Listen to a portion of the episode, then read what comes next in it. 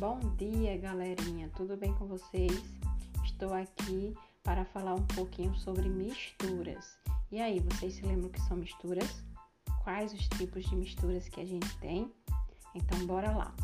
As misturas, elas são classificadas como materiais que são constituídos de mais de uma substância, certo? Então, para ser mistura, esse material tem que ser constituído por mais de uma substância. Ótimo. É, e dentro das misturas, a gente tem né, dois tipos de misturas, que são as misturas homogêneas e as misturas heterogêneas. Isso mesmo. E como é que eu sei que a mistura é homogênea?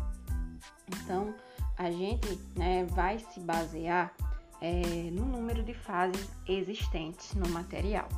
Então, se a gente tem um material, ele é constituído por mais de uma substância, a gente está diante de uma mistura.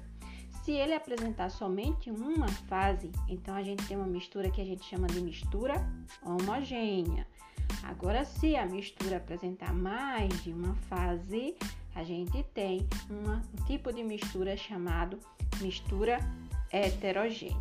Isso mesmo. Então, misturas, a gente tem dois tipos: as misturas homogêneas, que apresentam somente uma fase, e a gente tem também as misturas heterogêneas, que apresentam duas fases. Um tipo de mistura homogênea bem comum é a água da torneira. A água da torneira, ela é uma mistura, né? Por quê? Porque é constituída por mais de uma substância e por apresentar somente uma fase, a gente classifica como mistura homogênea. Já água e óleo, a gente percebe que apresenta duas fases, né?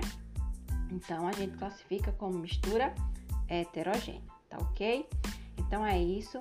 Abraço para vocês, espero que tenham gostado e até mais.